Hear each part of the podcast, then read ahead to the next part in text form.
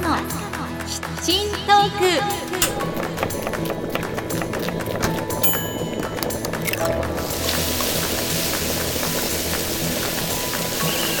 アスカのキッチントークは私のキッチンから皆さんにハッピーとスパイスをお届けするプログラムです。Now let's get started. ハロー。前田明日香です。皆さんお元気ですか？アスカのキッチントークエピソード184です。さあ今日は石川県能登半島の沖合にある日本海の孤島舳倉島へ行ってきた旅行記のパート3最終回をお届けしますね。前回は実際に行って島を歩いてみてどんな景色と出会ったのか感じたままに率直にお話ししましたが今日は子どもたちが島で見つけて一番興奮したある生き物のことや島で偶然出会った海女さんとの交流についてお話ししたいと思います。子どもたちが舳倉島の海で見つけたものは普段はなかなか見ることのない海の宝石と呼ばれる生き物でした。さてそれは何でしょう？そして島を散策している時優しく声をかけてくれた海女さんはどんな暮らしぶりなのでしょうか？ちょっとした会話の模様をご紹介しますね。では皆さん忙しい手を少しだけ止めて一緒に一息入れましょう。キッチンカウンターの向かい側に座っている感じでこの番組を聞いていただければ嬉しいです。アスカのキッチントーク今回もハッピーな香りがあなたのもとへ届きますように。時にはちょこっと日々のスパイス役になれますように。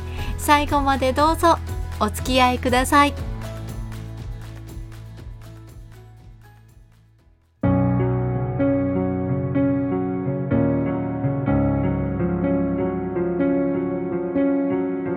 私が舳倉島に滞在したのはほんの3時間です。とっても短いように思いますがいえいえなんだか丸1日ぐらいは滞在したかのような気がするほど濃い時間でした。周囲4キロほどの小さな島をテクテクテクテク歩いて探索しましたけれど最初はね見渡しても何もない感じなので私も子供たちも退屈しちゃうかもって 思っちゃったんですよね。ところが全然そんなことはありませんでした。我が家の長男次男も島全体が遊び場と言わんばかりに目を輝かせながら楽しんでいたんです。草むらでは虫探しをしていました。岩場では自然が生み出したアスレチックのような岩々を真剣な表情で渡り歩いていました。大人の私も足元に気をつけながら相当な難関しかし楽しかったです。さらには道なき道を歩いたりちょっとした段差をよじ登ったりまあかなりのアドベンチャーランドという感じでしたね。ファイト一発という雰囲気です。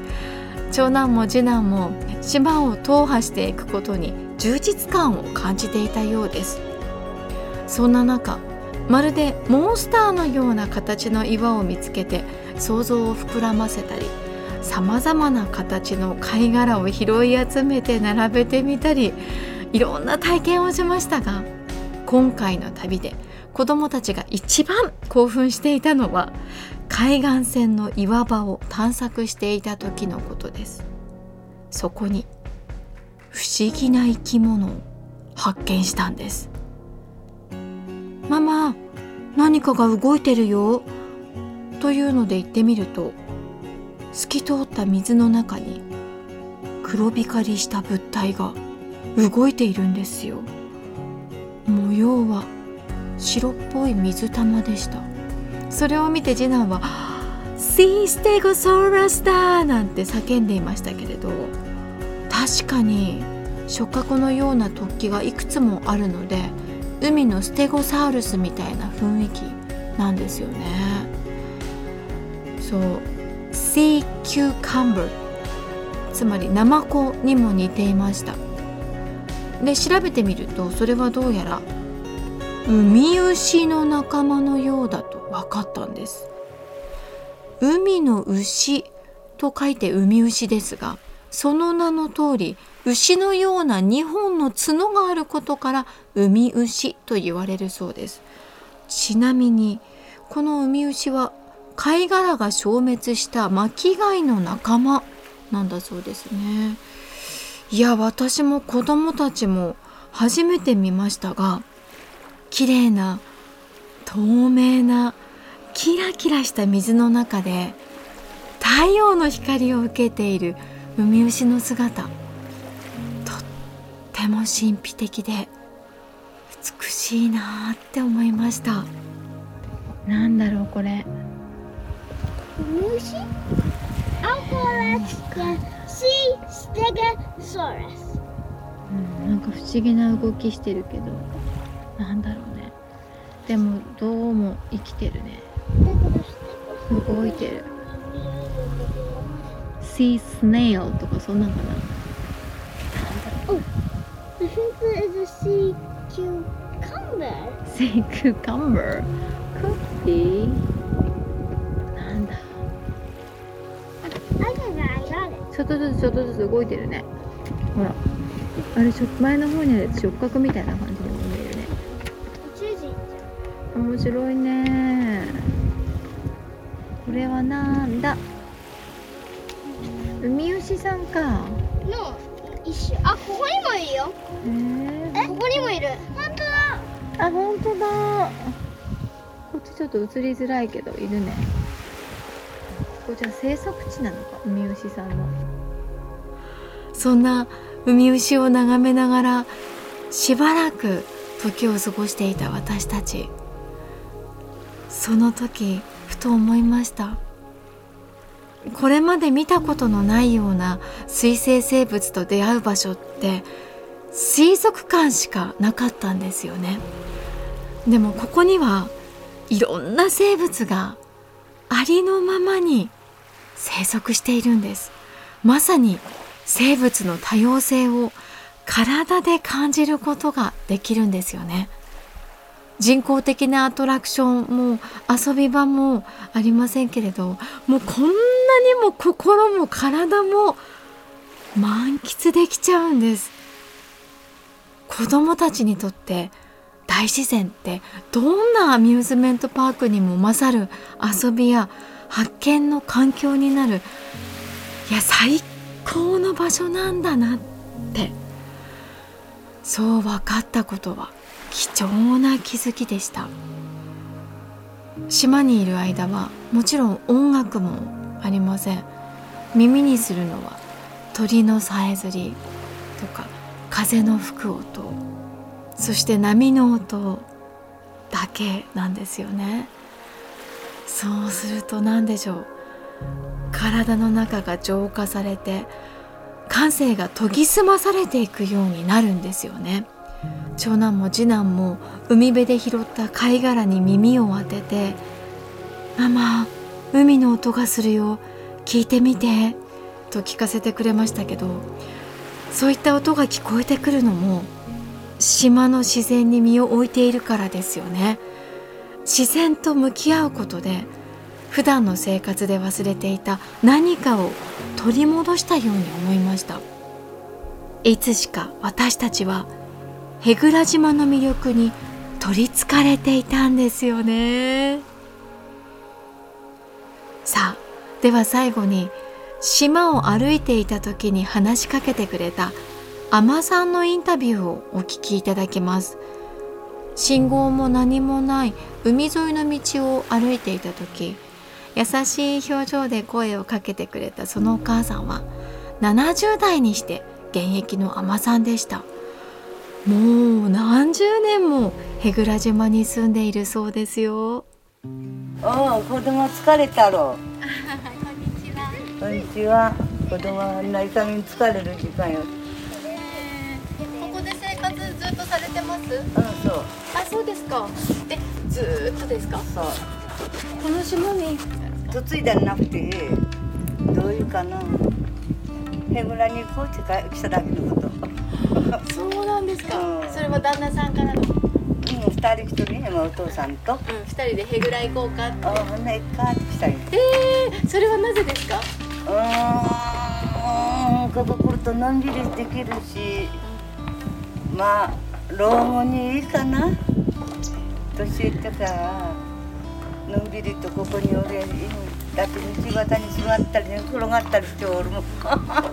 車は通らんし車ないですねないなあの仕事の車だけ。あやっぱりそうなんです。か、うん。じゃあ移動はあず歩きます？それとも自転車歩き自転車とか私ちょっと今足怪我してるんで乗っちゃうあこれバイクみたいなですか、えー、そうなんですか。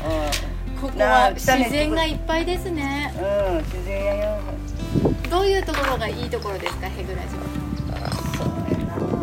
島のんびりか。うんうん。のんびりなんかこう世間から離れたいみたいっていうのかな。うん離れてますよね、うん。な癒されるよ、癒されますね、うん、あのご飯食べながらぼーっと見ながら海見てご飯食べとるやろ。は今日しけやななぎやなちょっと。いへ疲れたか。ーうん？今ずっと貝殻探ししてます。そうか。お子さんとかいらっしゃるんですか？もうはいしこもおるよ。あえ？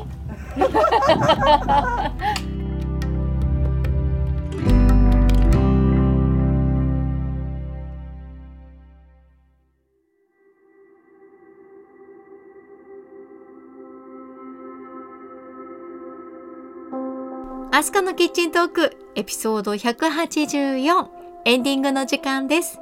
今日は日本海のこと舳倉島へ行った旅行記のパート3最終回をお届けしました。いやーお話を伺ったアマさんとってもお元気でしたよね。お話を聞いていて本気で私弟子入りしてアマさんになってみたいなんていう気持ちがよぎりました。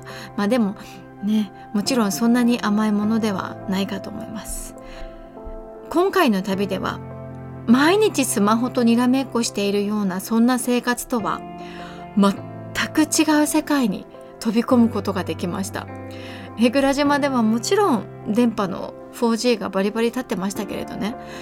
でも一生懸命ネットを見ながらあそこへ行こう。じゃあ次はこっちかなって行き先を決める旅とは違ういわゆる 本当に県外の旅ができたかなと思います。次はぜひ 子供たちが期待しているので万全の虫対策をしていや私の天敵蚊の対策を十分にした上でになりますけれどまた舳倉島を訪れて虫取りをしたり になるんでしょうか。泳いだり釣りをしたりバードウォッチングなんかもできたらな。あ民宿にも泊まってみたいな。なんてね考えています。また一つやりたいことが増えました。日本の島を巡る旅。なんていうのもいいかなと思うんですよね。